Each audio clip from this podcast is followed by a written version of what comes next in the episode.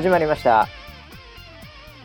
こちらの番組はウェザーニュースから公式に非公式でやってくれと言われてるポッドキャストでございます。えー、本日のキャッチがまた少なくなったな。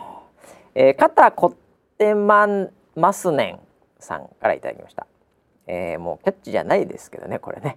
えー時々テック系のウェザーニュース NG おすすめです。かっこ笑いって書いてありますね。えー、これなんかの誰かに言ったんですかね？わかりませんけど、まあおすすめしていただいてる。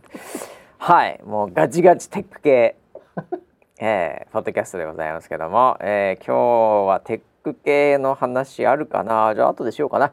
はい、えー、ということで新年2発目ですかね。えー、無事に、えー、我々も、えー、頑張っております。回しの場所と、えー、横にいるのは腰がどうやらかなり回復してそうですね、えー、総合プロデューサー村 P です。よろしくお願いします。はいよろしくお願いします。いやいやいやなんか元気そうじゃない。復活ですよ。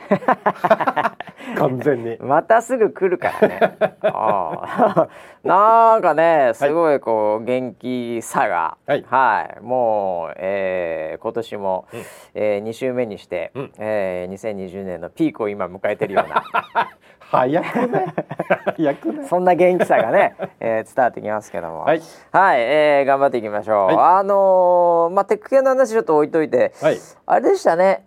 あのーなんか成人の日成人の日？成人式？はいはいはいはい、なんかそんなのがありまして、うんうんうん、なんかもう今週もすぐ終わっちゃうなみたいな感じですけども、うん、今木曜ですけどね、うん、はい、えー、成人式でなんかあの、うん、結構あのこうトレンドなんですかね、うん、あの当時の写真みたいな。あの頃の私みたいな、はい。ね、はい、なんかそういうのが結構ツイッターとかインスタとかで、うん、結構キャスターの、うん、こう若い彼氏頃みたいな、うん、まあ若彼氏頃っつってもちょっとちょっとこの間ぐらいのね、うん、えー、人が多いですけども、はい、えー、みんなそうですけども。はい。なんで言い直したんですかみんなそうですけども。えー村ピーはなんか、はい、その成人式、うん、写真とか撮ったんですか？当時あれか、はい、カメラがねえか。まだ。あの白黒で。白黒でバシャンシュワン マグネシウム炊いてるやつ。そんなわけないです、えー、なんかこの時期になると毎回、ウェザーニュース NG でも成人式ネタで、うん、で僕も結局よく忘れて、はい、であれ成人式とか村ピ行ったんだっけ？みたいなこといつも言ってるような気がするんですけど、はい、あの僕はもう最初に言っとくと、うん、あの行ってないんですよ。うん、もうなんかあの転校ばっかりしてた子だったので、はい、はい、なのでなんかそのタイミング逃して、うん、なんかよく分かんなかった終わってたみたいな。なんかそういうので、うん、何の思い出もなければ1枚も写真も撮ってないですしスーツも着てない。そんな成人式だったんですね。思い出ゼロなんですよ私。そうなんですいや本当そうなんですよ。なんすかねあれ。いや僕の時代はね成人式行くのはね、はい、なんかねそんなに流行ってなかったんですよ。確かに、うん、なんか世代によって盛り上がってる、あの時と、うん、なんかブームが来てる時とそうでしょなんかそういうのに出るのってなんかダサいなみたいな時期もありましたよね、うん、なんかね僕の時期は多分そうだったんじゃないかな。昭和50年式の皆さんどうですかね。なんか成人式で久々にみたいな、はい、とかなんかウェイウェイ行って、うん、なんか若者が騒いで迷惑だとか、はいうん、なんかそういうのもないなんかなんか無風な感じで 話題にもならないもんだから誰もそんなに行かない。はいはい。多分小学校とかでやってたんでしょうけど、今みたいになんか結構ね、うん、その若者自身が貴重だ感みたいのも僕の時代なかったし、うん、第二次ベビーブーマー的な感じの時だから、ブーマーいましたね、うん。はい、なのでなんかこうそんなにまだ若者大事感、高齢化社会まっしぐら感みたいのもなく。なんかそのあんまり若者としての社会からの接待を受けてないんですよ。あ今の人は受けてる。今の人はどっちかっていうとやっぱりさ、うん、あのー、こう例えば成人式なんかも、はい、ね、結構ローカルの方とかは、うん、なんか行ったらすごい待遇がいいみたいな。うん、あ確かに。うんうん、なんかあるらしいんだよ。ありましたよ僕の時も。あそうなの、まあ、はい、そこはもうとにかく若者よ東京に行かないでねっていうそういうのもあってね、うん、地元いいよねやっぱりみたいな、うん、そういう接待がこう社会からしてもらえる、はい、うん、というのもあるじゃないですか、うん、確かにありました、うん、あもうその時代じゃ村ピン時代あったんだ？北海道ではもはや。僕もなんか商品券みたいなそうそうそうもらいましたよ。そんなのがあるとかちょっと。何ですかそのペイペイキャッシュバックみたいな。え ぽいですね。ペイペイっぽいですけど、ね、なんかそういうのあったんですよ、はい、まああるんでしょう今でもいろんなところで、まあ、だから逆に言うとその大阪とか東京とかなんかそういうその都会っぽいところはないかもしれないけどね、うん、そういうのはね、うん、もういて当然だしみたいな。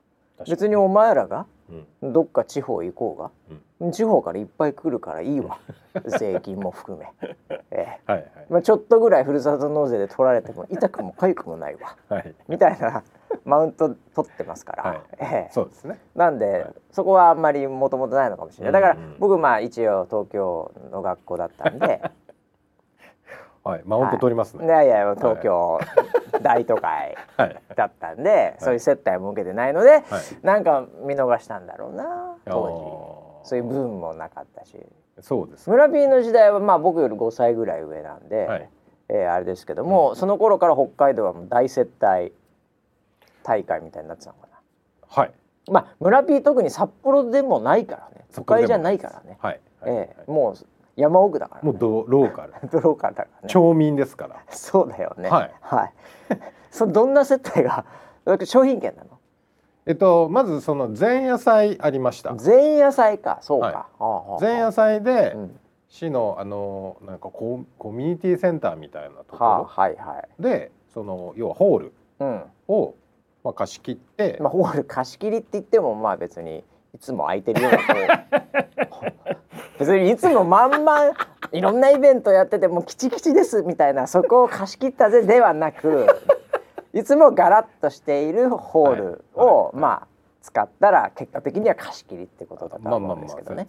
はい。はいはい。まあそこ貸し切り夜貸し切りで。ほうほう。でそこで食事が出てその、立食パーティーみたいな。あなるほど。おしゃれな感じじゃないですか。はい、ほうほうほうほう。それ出て、うん、で、まあ、二次会は二次会でえそれ前日に？前日に。前日から二次会なのね、はい、もうすごいね、もうだからもう気合入っちゃって前日からもうお祭り騒ぎでしたまあそういうことなんだね、うん、テンション上がって。いや行く？お前行く？行くよね。行くよね何着てく？みたいな。まあ何着てくがあるからね。そうそうそうそう。いう感じで盛り上がり、うん、だから要は当日はあれ式だからね。そう。式でもちろんみんなこうおしゃれしてきて、うん、だから特に女子は女子は勝負かけてくるわな。そううん、ねみんなあの着物着てくるから、はいはいはい、でそれであんまりはしゃげないじゃない？の着物着てるとね。当日はね、うん、確かに確かに。窮屈だからね。やっぱり勝負は前夜祭、前夜祭はだから着物じゃなくてちょっとまあ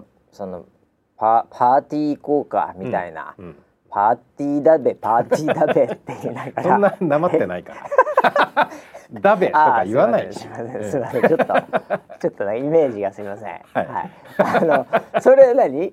ちょっとおしゃれして洋風な感じで来るわけ、そうですそうです。みんなあの結婚式に行くようなパーティードレスみたいななるほどね。で普段あのまあ学生の頃からの、うん顔見知りとか友達ばっかり。まあそうでしょうねなんで、ね、あんまりそういう、まあ、人生で多分初めてそういうフォーマルな格好をする、うん、ああまあ確かに結婚式とかもまだそんなないだろうから、はい、どちらかというとこれまでその辺で、うん、まあいつも、そのスウェット、うんえー、っとまた旅、うん、また旅ちゃうか。また旅って何？旅？いやいやいや。あのなんかそういうラフな格好の女の子たちが「はい、あれ?」と、うん、初めて見たこいつのこんな。というね。それはちょっと新鮮だから普段その制服とかしか見てなかった、うん、はいジャージ制服ぐらいの勢いだからね。そう、急におしゃれになって。なるほどなるほど。そうするとあれあいつってこんなにこうだっけ？みたいな、あまあもうそれはやろうとしてはね、はい、そういうのがこう超盛り上がるのが前夜祭。あそれは前夜祭盛り上がりそうだな、うん、いいなそれホール貸し切ってホール貸し切りで一応なんかその偉い人たちも来てて、うんはいはいはい、で一応お話聞いたりとかっていうのも、うんうんうん、町長さんみたいな人とかね。なるほどね。でそういうのがまああって、うん、でその後にじゃあ式が式っていうか前夜祭が終わって、うん、じゃあみんなで二次会行こうよみたいな話。最高だね。最高です最高だね、はい、いやだから成人式は、うん。うん、やっぱりローカルの方がいいかもしれないな。ね、全然楽しかったですよ。ね、はい、なんとなくね、うん、うん、あまあこのポッドキャストを聞いてるねリスナーも一、人は成人式で行ってますんで、七、人のうちの一人。行ってる人いるかいるんだろうな一人ぐらいいるかいるいるいる一人ぐらいはいるよ。おめでとうございます。新成人おめでとうございます。リスナーのあなた。ね盛り上がったかどうか分かりませんけどまあでもちょっとイベント、今どうなんだろうねなかなかねいや今だから二次会とかも行けるような状況じゃないちょっとそういう雰囲気もまたあったりするけど、ね、でも若者はやっぱそこ行くっしょみたいなのもあるのかもしんないね、うん、分かんないけどね。そっか。うん、うん。どうなどういうまあその地域によってもまたテンションが違うのかもしれないけどね、うん、いやだからそういうのでこう久しぶりに会うんだけどみんなマスクしてるよねみたいな。ああこれは間違いないよね。ね。うん、だからちょっとそのね、うん、結局成長ぶりが半分しか見えないからね、うん、マスクしてるとね。目元ね。目元しか。はい。あで目はねまあぶっちゃけ何とでもなるっていうのもあるからね。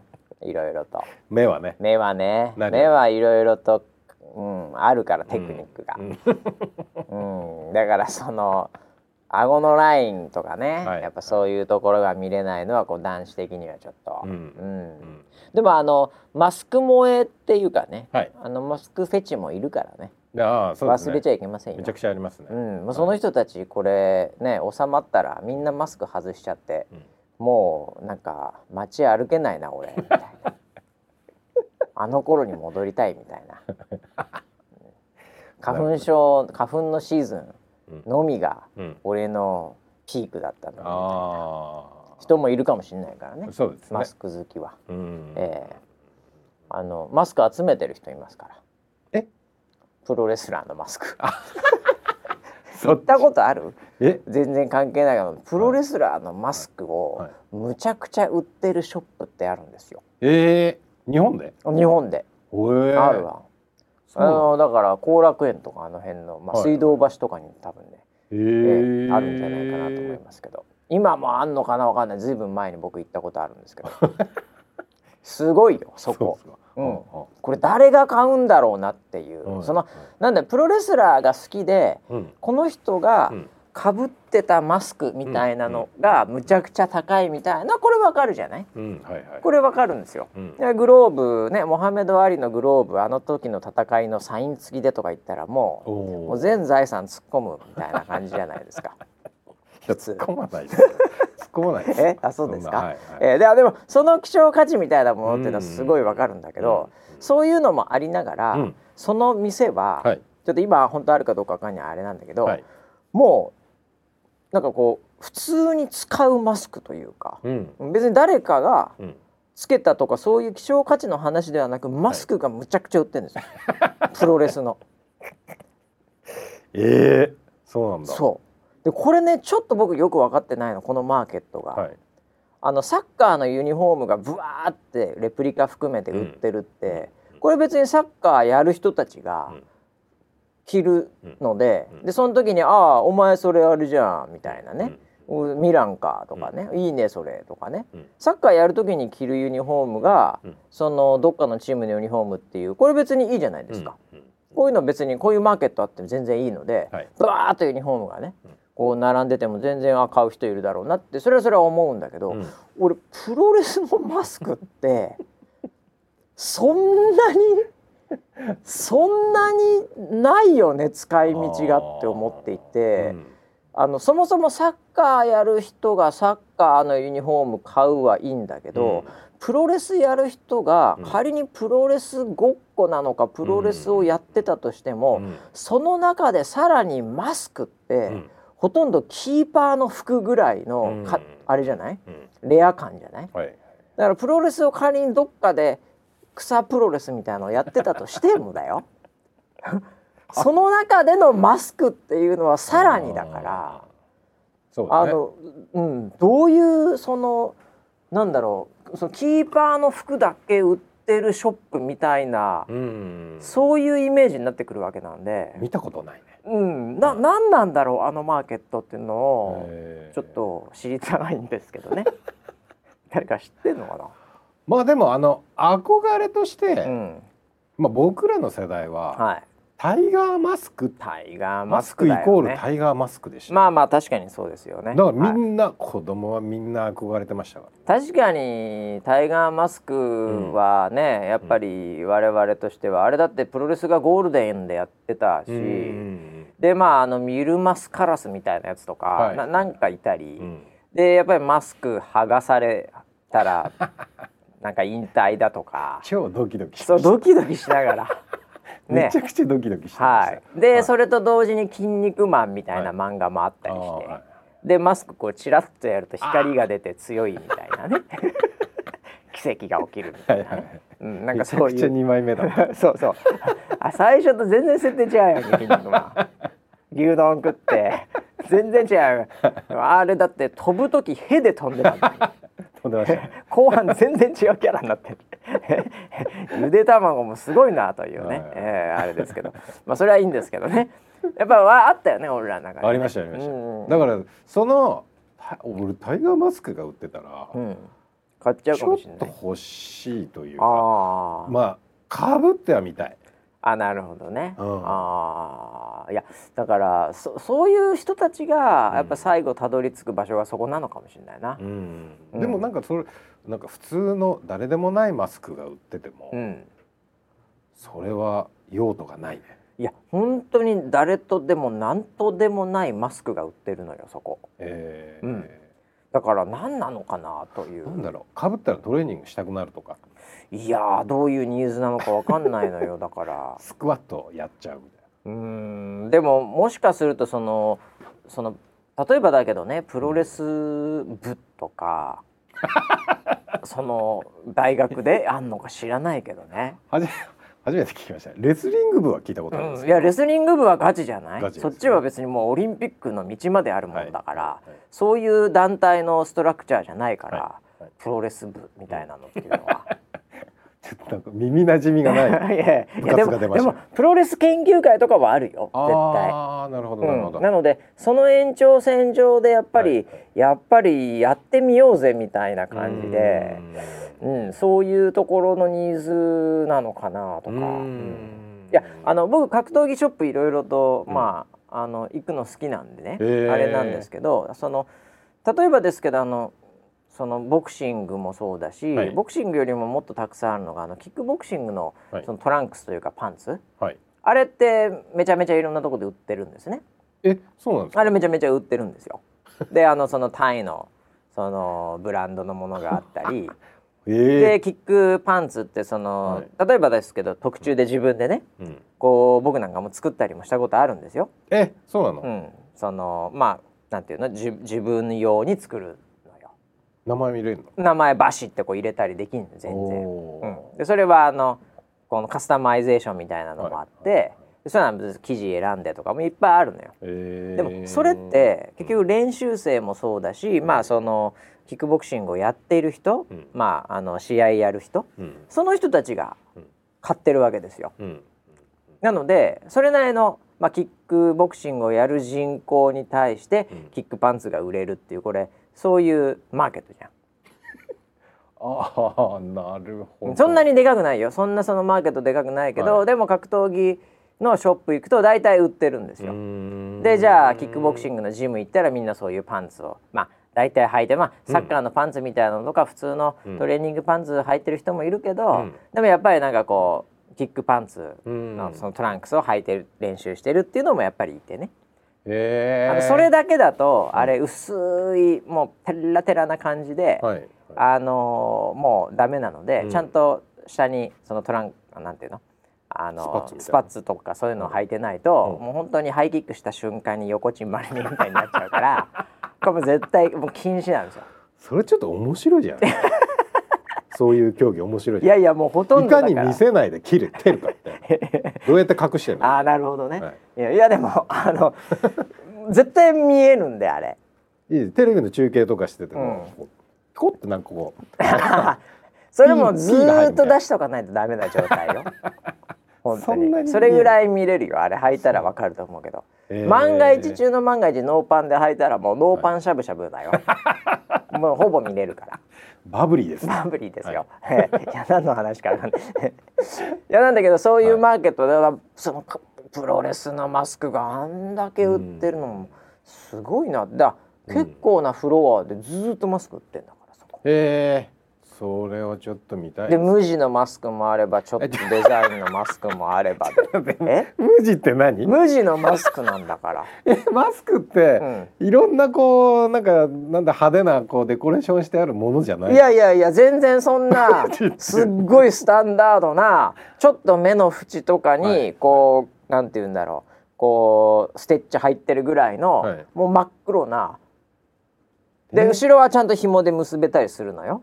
いわゆるあのマスクの形はしてるんだけど、はい、いろんなサイズもあったり。これだから本当にニーズがプロレス研究会か、はいはい、本物のプロレスラーはそんな地味なマスクしないだろうから、まあ、練習する時ぐらいかもしれないけどそ,、れかもう本当銀行強盗かぐらいしかないんですよ このマーケット。なんかあのすみません、ね、無地のっていうふうに聞くと、うん、僕はなんかパンティー仮面にしか見えないですよそんな。なんか白いのこうかぶってるみたいな。普通にでもかぶったらそれになると思うそれになそれにしかならないと思う、ね、逆に言うと、えー、うん、いやだからあそこ 奥が深いな。深いな。実は。もうちょっと聞いてみたい。店員に聞いてみようかな 今度。誰が今もしあれば、うん、これどうそもそもどういうマーケットなんですかこれっつって、うん、まあ誰かがでもやっぱりニーズがあるからそういう店がねやっぱりあるということなんでしょうけどね。ねえー、まあそんなことでマスクの話からこんなところまで行ってしまいましたけどはい。ねわかんないいつかね全員がもうなんかタイガーマスクみたいなマスクつけてる 時代が来るかもしれませんね。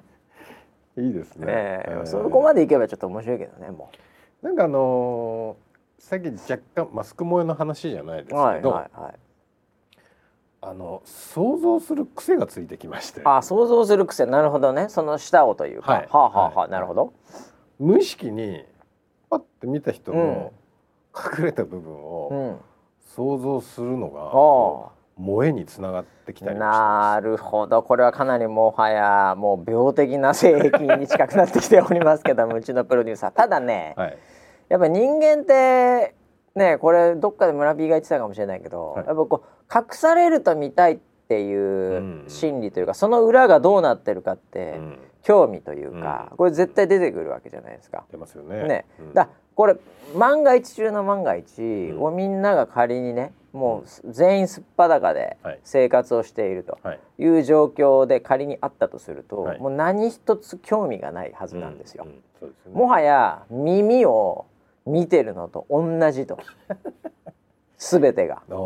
になるわけですよ、はい、万が一ですよ、うん、万が一全員が、うん、世の中の全員がすっぱだかで、うん、耳だけを全員が隠していると。いう状況になった時に、もう耳をどう見るか。えあの人こんな耳？はい、そこでもう教師ビンビン物語っていう話になるわけですね。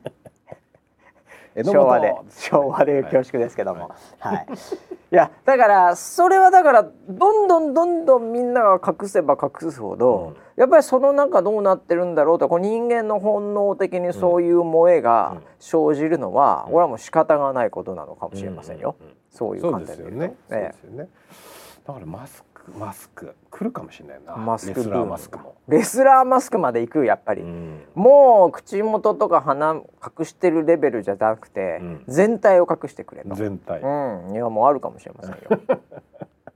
そしたら成人式みんなマスク。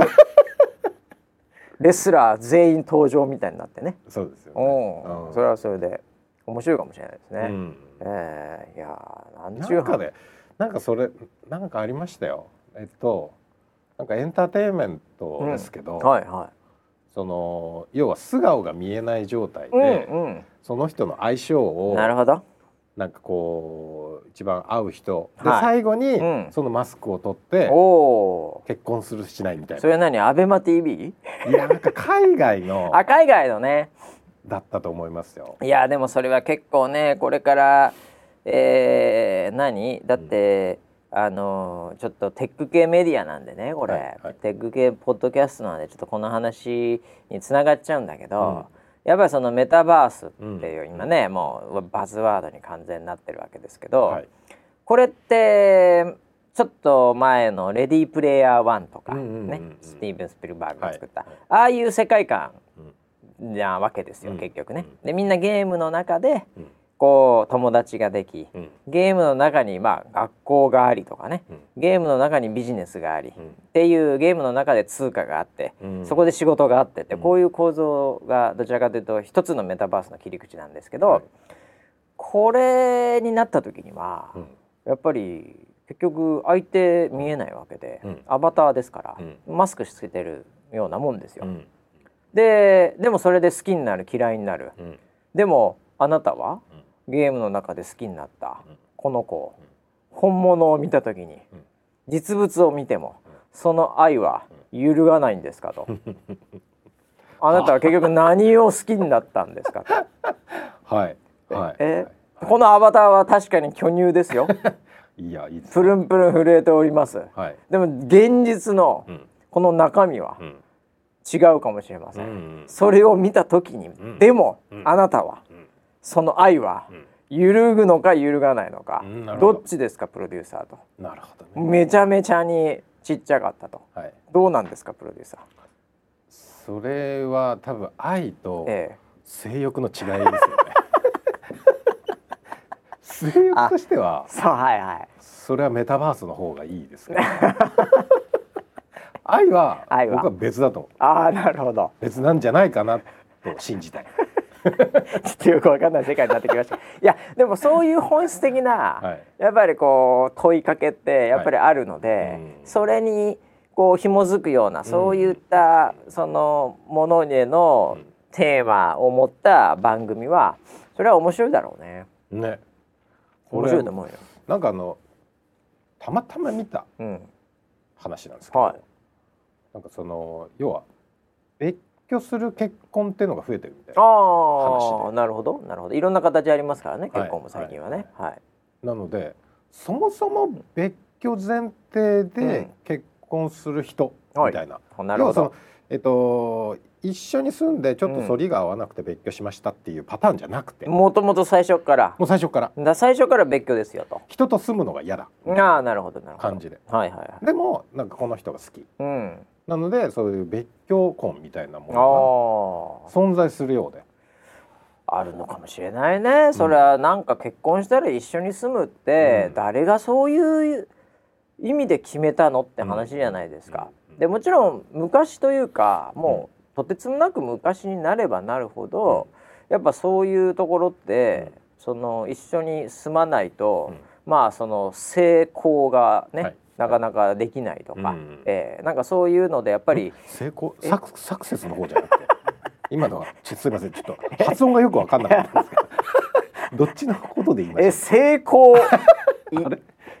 あいいですね。あいい成功いいです。なるほど。あわかりました、はい、あのなんでまああのなんていうか当然そういう構造の方が良かったんでしょうけど、はいはい、今となっちゃ、うん科学の力もすごいね、うん、発展して、うん、まあ、ぶっちゃけ、成功をしなくても別に子供も産めるし、ね、別にそれはそのね科学的ないろんな形でね。でもはや制度的にもその血のつながりみたいなものが必ずしもその親子みたいなそういうものでもなくなってきておりかつその異性とえー、そのバイオロジカルな異性が、うん、えー、男と女であって、うん、それが結婚みたいなものもどんどん緩いてきてるわけです前提が。そういった前提が緩いでる世の中の中で確かになぜ一緒に住むっていう人が出てきても全く不思議ではないですよね。ええ。ー、なるほど。そうですね。ちなみにあの ちょっと今のなかなかスルーできなかったんですけど、ええ、ゆるいでいるってなんですかね。揺らいでいるのことですかね。ゆ,、あのー、ゆるくなっている的な意味でまあ、ね、そのそこのあたりは、はいはい、まあぶっちゃけその初見 の人もいるかもしれないんでね、あのもう一度言っとくと、はい、この私の日本語はかなりフェイクが多いです。なるほどなるほど。騙されないでください。そっかそっか。はい。僕の日本語はもう結構、はい、なんていうのかなそのピカソと一緒で、うん、もう構造的にこうなんていうかこう、うん、崩していることによって 逆に伝えるという。なるほどなるほど。はい、あ意味は伝わったと思います。はい。はい。わかるでしょ？はい、意味伝わってるんで。はい。はい。そういうあのゆるい感じですね。ゆるゆるいゆるいがしているね。はい。はい、難しいですね。難しいです。正確な日本語難しいですね。ちょっとニューヨーク生まれの私は難しいわけなんですけど。はい。えー、まあなのでね、はい、それはそうか。そんなことも起きてるのか、うん、なるほど。らしいですよ。だからあれですか村 P は今別居中ということ、してないです。同居してるんですけど 僕はね。別にどっち派とかっていう話でもない あなんだ今そ自分のなんかその別居を肯定するストーリーでオチをつけようのかなと思ってもああもう別居したんだと思ってたんだけど。あまだしてないですね。してないです。あまだとか言わないでください。あこれからも一緒に住む予定なんですあそうですか、そうですか。でもねアンケート取ったら女性の方が、その別居に、その賛成するっていうのが多いみたいですよ。あ、そうなんだ。はい。へえ。いやどうなんですかね。男性的に別居でいやラッキーみたいな人もいるんじゃないかなと思うんですけどね。ああ。うん。どうなんでしょう。例えば自分のね、はい、趣味思考みたいなものを、うん、例えばあのこう追求するときに、うん、やっぱり一人の方がいいじゃないですか。うん、はい。あのまあ根室武史っていう男が。はいはい、あのー、いるんですけどね、はいはい、えー、彼なんかは、はい、奥さんとかが実家行ったりすると、うん、もう喜んじゃって。実はですね明日から私独身貴族でございまして みたいな感じで、はい、すごい喜んで、ん、家でフィギュアかなんかで遊んでるのか いかがわしいもの見てるのか知りませんけど、はいはい、すごいドキドキワクワクしてテンション高いんですよ。ねそれが最近なんかたまにそんな時があると、うん、もうリモートでも、うん、その浮き足だった感じが、うん、ええ、あの伝わってきまして なんかいいことあったのみたいな、はい、ええ、あのズームの画面ですらこいつ何か浮き足だったなっていうのが分かるっていうぐらい自信味出てくるんですね、はい、そんなような男性もかなりいるんじゃないかなと思ってね。はい、それはでもたまのたまのだからいいのかな、うん、ああずっとだとやっぱりちょっとあれですかね、えー、いやなんかねもうこれで思い切って部屋でタバコ吸ってありますよみたいな。なんかそういう感じとかなんかすごい伝わってくるんですよ。そうなの、えー、なので男性も男性でそれはっていうのはあるのかもしれませんけどでも女性の方が多いのかな。うん、女性の方がなんか数字的には多いのは見て、えー、うん、ああなんかやっぱりこう家事を、うん女性の方が多くやってたりとか。ああなるほどね。そういうことが関係してるのかなって。それはあるかもしれない確かにね、うん、ああだから僕もなんかあれだな、それはもう今もうな何万皿洗ってますからね。これまで。これまで。このこのコロナ禍において、はいはい、もう皿洗いすごいので。逆に確かに、はいその皿洗う皿減るわけじゃないですか。うんうん、ね、そうですね。あの少なくなってくればね。はい。うん。それはちょっと僕ペースが崩れますね。もっと洗わせろ。あの同じ形状の皿がある程度あることによってこう、はい、リズムを保ってるみたいなところあるんですよ。わかります。わかります？わかります。その曲と一緒ですよ。はい、ね。だ A メロあって、サビあって B サビみたいなこうあるじゃないですか。うんそのリズムで僕音楽を奏でてるんで 毎日水流水流というベースのに乗ってね。いやだからそれで一個一個ちっちゃくなったらもうすごいな、はい、短歌みたいになっちゃうんで。五七五。はい、歌にならないですね。そういう意味では。ちょちょっとだから、えー、芸風変えていかなきゃいけない。ねずっちみたいな。整いましたみたいな、うん、いやでもわかるでしょ？なんかその、うん、なんていうかリズム感あるわかりますわかります、まとまってると気持ちがいいですね。たまった後最後、はい、あの入りはちょっとおっていう構えるけど、はいはい、終わった後のなんていうかこの一曲やりこ、う やり終えた感みたいなありますよね。達成感すごいですよ、ね、うん、はい、なんかそういうのがちょっと少なくなるのは、うん、ちょっとあれかもしれないですね。家事というところにおいては。なるほどね。じゃあ同居がおすすめです。おすすめですかね、僕はね。いや何の話から。いろんな話出てきましたけどね。えー、いやということでね1週間いろいろありましたってことなんですけどね。はい、えー、っとあこれは言っとかなきゃいけないかな。ちょっと、うん、えー、ツイッターでも来てましたけども、はい、えー、何やらですね、うん、なんかウェザーニュースの、うん、えー、キャスターさんが、はい、まあこれまたなんかすごい、うん。その番組に出るっていうので僕もこれツイート思わずしちゃったんですけど、うん、えー、これ TBS さんの番組で「週刊さんまとマツコ」っていう、うん、え？みたいな「うん、さんまとマツコ」みたいな「うん?」みたいな、まあ、この 大御所の番組に、うん、えー、これねツイ TBS さんのツイートのやつで「美人お天気キャスター、地上波初登場びっくりマーク」お天気業界の最前線に迫るっていうね、えこういうツイートがされてまして、はい、えー、明らかにウェザーニュースキャスターの3名が、はい、えー、さんまとマツコさんの番組に出ているという、はい、えー、はい、これがすごいことです。でねこれねあのー、こうなんだろうこうあのリツイートとかもライクとかもすごい多いんだけど、はい、えー、非常にねあのこのツイート自身に、はい、あのコメントも非常に多くついてまして、うんうんうん、はい、ほとんど全てのコメントが「やばい」はいうん。全国にバレるっていう 見つかってしまう。世間にバレてしまう、ええ、やばいやばいっていう、はい、ええ、みんなもう戦々恐々ですよ。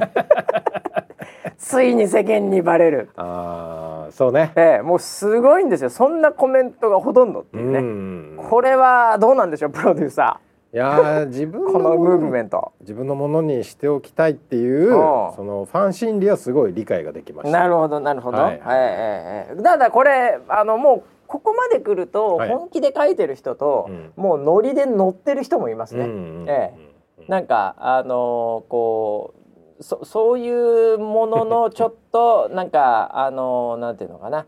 あのこう流れに乗ってる楽しさみたいなのあるじゃないですか、うん、同じこと書くね、うん、えー、そういうのもちょっと見受けられますが、うん、まあこれもう動画のなんか流れてるんで収録は終わってるってことですよねこれね。はい。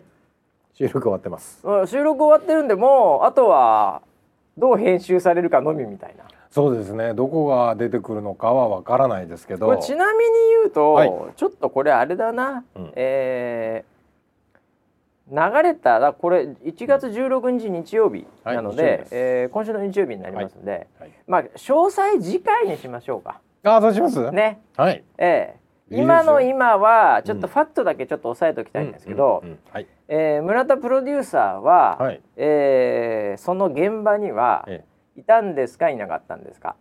いました。いました。ああそう。はい。ってことは生サンマ生マツコを見ているという、はいええ、そういう状況下であったわけですね。はい。そうです。見てきましたよ。あ、そうですか。はい。ああ、そうですか。はい。えー、来週までお楽しみに。いや、これだからさ。はい。この、まあ、収録なんでね、うん、バー収録撮って編集されるわけじゃん。で、はい、テロップもついてでなんとかででね、なるわけじゃない、うん、本当に、どこ切り取られてるどこを使われてるかで、印象全然違うんで、ね、しかも結構、ね、悪が強いというか、初こうボイスパワーのとてつもなく強いお二人にね、いじってもらってるわけなんで、はいはい、不安でしょうがないね。まあそうですね。いや本当にお笑い怪獣って言われてる意味はよく理解できました。あそうなんなるほああそれでも間近で見れたの非常にね。そうですね。ええー、面白いですね、おかえりもねじゃなくてこっちはこっちでドバラエティーのね、はい。うん、もう総合格闘技みたいなところだからね、はい、もう。本当にあここが頂点かっていう感じでした。あなるほど、はい、いや頂点よ。頂点これは頂点よ。本当に、はい、そこにウェザーニュースキャスターが出るっていうね。いやすごい。それも面白い流れでございますけども。はい、えー、ということで、うん、えー、まあその話はじゃあ来週、うん、これだからもう オンエア見てみないとよくわかんないけど。まあでも、ね、呼ばれること自身もやっぱりすごいよね。これなんで呼ばれたんだみたいなとってあんの？えー、ありますよ。まあさざわつかせてるってことだよねでもね、はいはい、テレビ側からしてみても気になるっていうレベルまでもう来てますって話ですよね、はい、多分ね。ね。はい、うん、まあじゃあちょっとねその辺は、うん、まあ、来週オンエア見てからちょっとお話ししましょうか。そうですね。ねもうあの事前の打ち合わせから参加してますんで。うん、あ、なるほど。はい。あ、じゃあ向こうの番組のスタッフさんが、はい、えー、ちょっと今こんな話あるんですけどどうですかね？とか、うん、なんかそういう話とか、あ、じゃあ決まりましたね。じゃあ、うん、こんな感じでみたいなのの打ち合わせから、はい、もう村 P は、はい、どっぷり入ってるということで。そうです。ああ、もうテレビマンですね。ありがとうございます。テレビマンですね。はい、じゃあちょっと次週。はい、この話はしっかりしていきたいなと思います。はい。はい、えー、あとは何ですかね。キャッチできた。もうそうか。えー、時間的にはまあもうちょっと。あれですね。じゃあちょっとテック系でね、最近ね、うん、あのニュースというか。うんはい、あのちょっとあったんで、うん、これもほとんどの人はあんまり知らないかもしれないんですけど、えー、結構あの大掛かりな裁判がアメリカの西海岸を中心に、うん、テック系でちょっとあってですね、うんうん、でそれがあのまああのちょっともうずずっと前もう結構向こうでは有名だしもうドキュメンタリーの映画みたいなものとかもできたりしてるんですけど、えー、そのセラノスっていう会社。セラノスっていう会社、はい、はいはい、があのスタートアップであって、はい、でそのあの CEO で、エリザベス・ホームズさんっていう、うん、結構若い、その女性の CEO がいたんですね。でそのそのセラネスっていうのはどういうその会社ソリューションを出してたかというともう指に、まあ、村 P も多分経験あると思うんですけど、はい、もうあの指先にプチってやって血液取るみたいな、あはいはいはい。なんかいろんな検査とかでやったりもする時あるじゃないですか、はい、もうそれをやるだけで、うん、もうあなたの健康状態はもちろん、うん、将来の病気まで分かりますみたいな、ええ。ーね、マジで？そういうのを開発しました。おっていうスタートアップだったんですよ。すごい。でも名だたる投資家とかが、うんうん、えもうこれはすごいと、うん、うん、この発明はすごいぞぐらいの感覚で、うん、もう投資もしたり、もう本当にあの一時期はもうちょうどあのスティーブ・ジョブズが亡くなって、はい、ね、あのシリコンバレーで次なるジョブスはとか、うん、次なるカリスマはみたいなモードもあり、うん、もう女性版ジョブスみたいな、ね、もうそこで僕はかなり引っかかってですね、うん、もうそれを言われてるぐらいから、まあ、千葉のジョブスとしては、やっぱこれはもう同じジョブス仲間としてね。はい、はい。まるまるのジョブス仲間として、これはもう追っていかなきゃいけないなということで、結構追ってたんですけど、それがまあいろいろとその。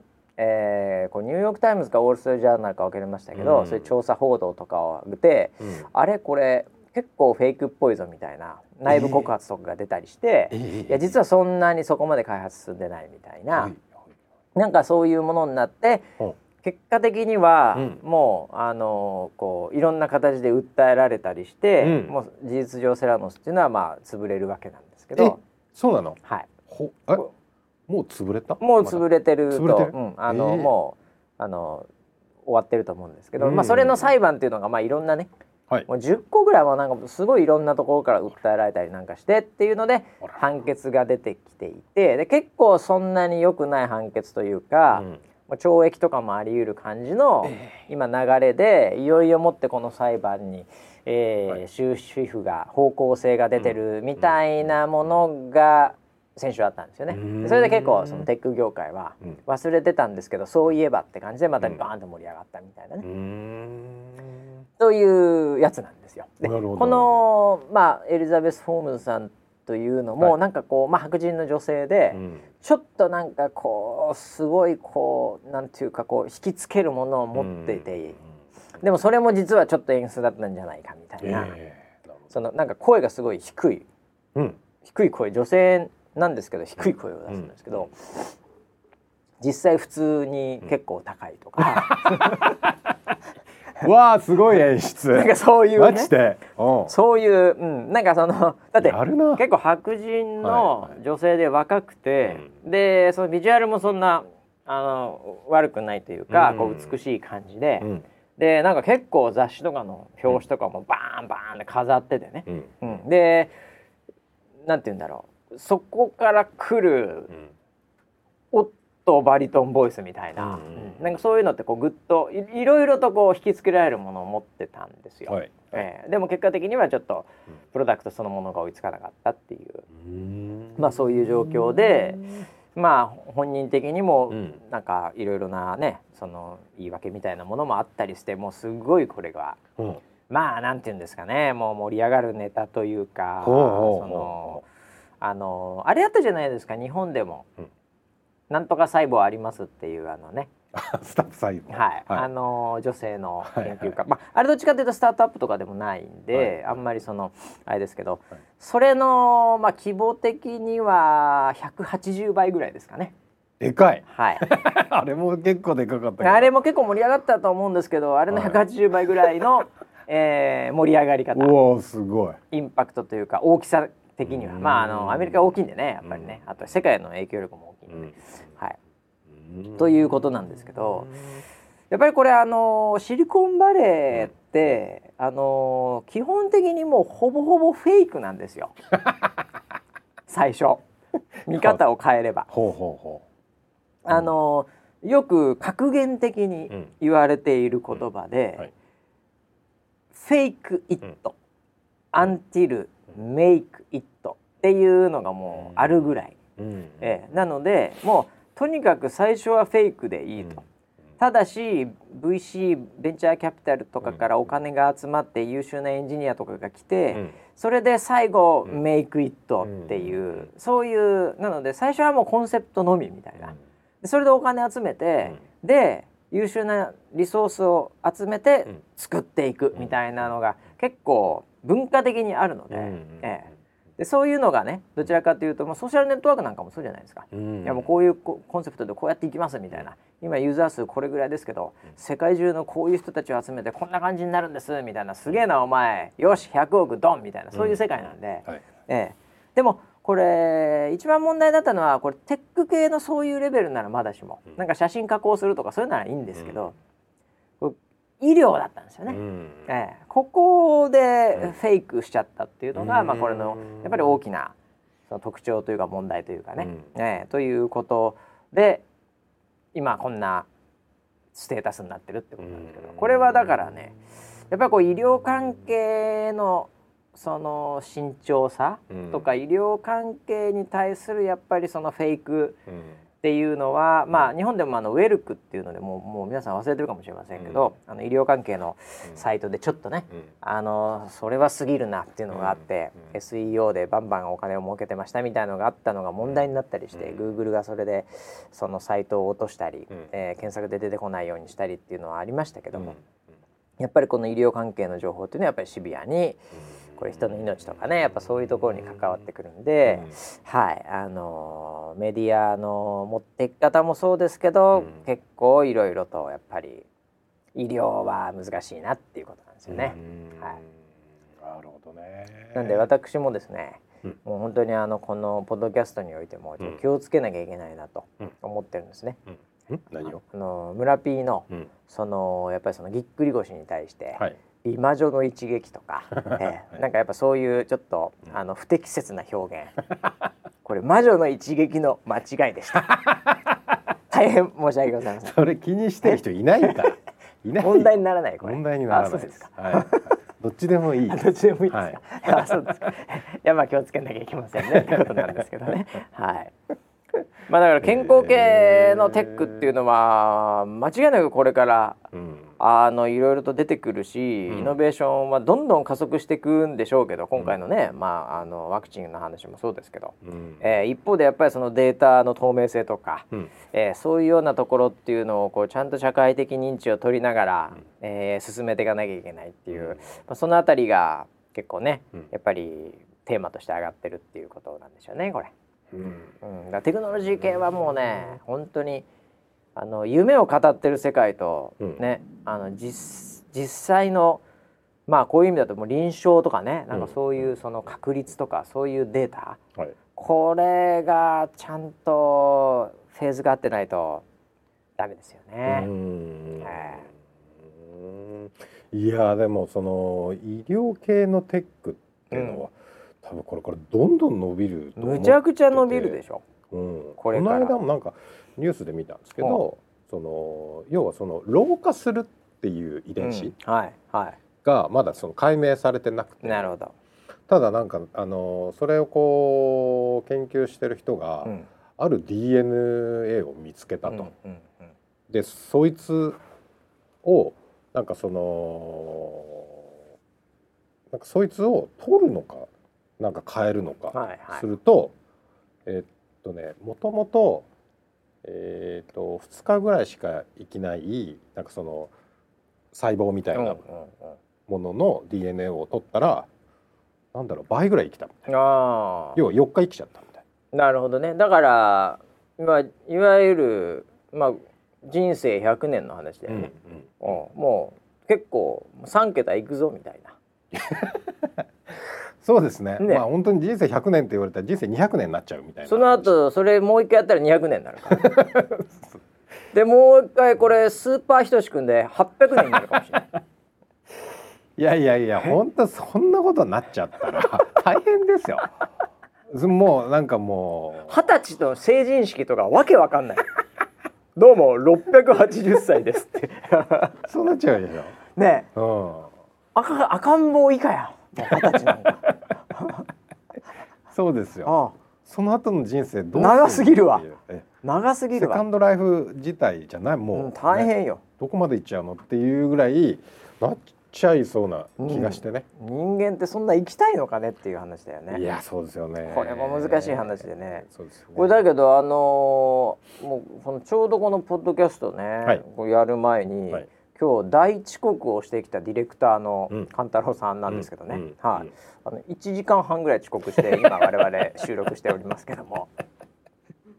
そうですよね、はい、そうですよね。で言い訳聞いてくださいよって言うん、はい、スタジオ来て。はい、はい、今来ましたっつって 昼過ぎに。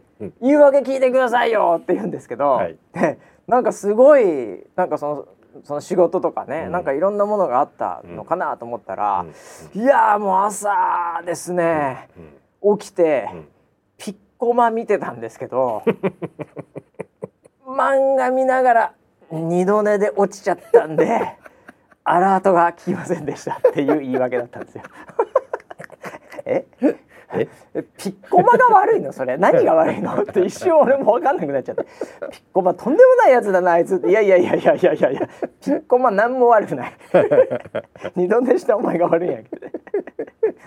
いやいやそれはいいんですけども、はいはいはい、あの勘太郎さんのおばあちゃんが、うん、この間100歳ということで、あすごい。っていうね、うん、っていう身近にいるからねもう。100歳超えた人。歳がいますね。いますねと、うん、っていうぐらいだからもうだから普通にやっててそのその細胞2倍2倍やらなくてもいますから、うん。うん、ええ。なのでもうすごいでしょ。いや怖い。怖い。そういうもう不老不死テックね。不老不死テックはもう皆さんいろいろベットしてますから、ええ、いや正直体が持っても、うん。僕はちょっと心が持たない気がしますね。まあなるほどね。そこまで強くないな。あただその時にはね、うん、心を強くする注射があります。だって村 P なんか結局は、はい。はい、その一つだけなんですよ、うん、村 P を元気にさせるのは、はい、ええ毛が生えたらもう心もすごい元気になってくるんだから、はい、あまあ確かにモチベーションが違いますよね。それは違う。だから毛生えただけで多分18年ぐらいは長生きできるはずなんですよ、うん、いやそれはもう見た目もビンビンですよ、ね、見た目もビンビンになっちゃうから。すごいですよね、うん、だからそれはもうもうな DNA 的になんかちょっと解剖したらすぐ生えますから、マジで？はい。生やしてほしいです、ね、はいだそういうのでやったらもうどんどんどんどん若返っちゃって気持ちも若返っちゃって はい。ね、はい、もうドキドキしちゃって。もう98ぐらいでも、はい、もう青春18切符みたいな感じですよ。冒険心あふれ。紙さえあればどこでも行けるっつって。そうですよね、えー、そうなるでしょううん、だから人それぞれね、うん、なんかのモチベーションさえあれば、うん、えー、心は若くなるんじゃないですか？なるほどね、うん、それはあるかもな。まあだからねいいのか悪いのかは分かりませんよね、うん、うん、いや僕はちょっと、そんなには いいかな。いやいやモチベーション見つけましょういやだってさその、生き方として、うん、そのこれまでってね、はい、例えばこういうカテゴリーいたと思うんですけどって話なんですけど、はい、もう今日が最後の一日だと思って生きようみたいなのって、うん、たまにあるじゃないですか。はい。でいつ死んでもいい生き方しようとかっていう、うん、ちょっとその捨て身のエッジの生き方、生き様感みたいなのあるじゃないですか。僕人類を2つに分けろって言われたら僕そっち側なんですよ間違いなく。でそういう人たちって、はい、もしかすると明日死ぬかもしれないけど今を生きようとか、うん、いつ死んでもいいように後悔ないようにみたいな、うんうん、そういう発想の生き様にもかかわらず、いやいやいやとバシさんと、ほぼ、まあ、事故ったとしても何とかしますんで、うん、100歳まではコミットしますって言われた瞬間に、なんかちょっと考えなきゃいけないじゃないですか。確かに、ええ、うん、もう今ちょっとコピーをこっちに作ってるんで、うん、仮にその体が爆弾仕掛けられて爆発しても、うん、100歳まではコミットしてもらいますって言われた瞬間に おおってなるわけじゃないですか。そうですね。明日死んでもとかもうそういうざまじゃないわけじゃないですか。